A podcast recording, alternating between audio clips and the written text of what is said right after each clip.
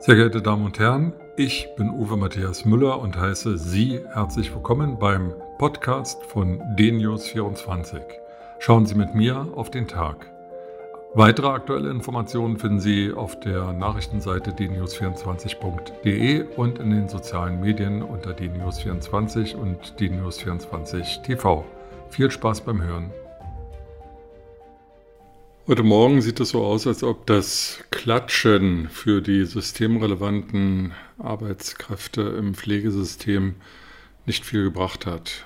Bundesgesundheitsminister Spahn und äh, verschiedene Ministerpräsidenten wollten die Pflegekräfte, die gemeinhin als äh, nicht sehr gut bezahlt gelten, mit einem Pflegebonus versehen, weil gerade in den Zeiten der Coronavirus-Pandemie ähm, die Belastungen und der Arbeitsanfall besonders hoch sind.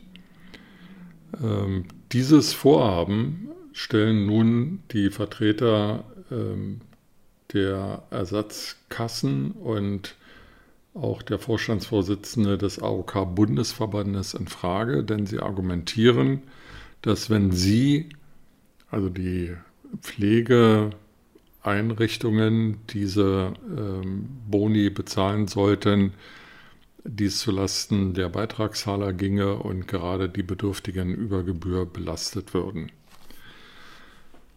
Ich kann offen gestanden das äh, technisch nicht beurteilen. Ähm, ich denke nur, dass das Fragen sind, die man ja durchaus hätte diskutieren können. Und mir will scheinen, als ob hier wieder Systemwiderstand von Institutionen, die ihre Pfründe bedroht sehen, gegen die forsche, zupackende Weise, Arbeitsweise des noch relativ jungen Bundesgesundheitsministers Jens Spahn wieder Platz greift. In dem Zusammenhang darf man darauf hinweisen, dass es gerade diese Krankenkassenvorstände sind, die durchaus von ihrem Gehalt her mit dem Gehalt der Bundeskanzlerin vergleichbar sind. So verdient der Vorstandsvorsitzende der Barmer Ersatzkasse 390.000 Euro und der Vorstandsvorsitzende der Techniker Krankenkasse knapp 350.000 Euro. Das ist etwa die Summe, die auch Bundeskanzlerin Angela Merkel erhält.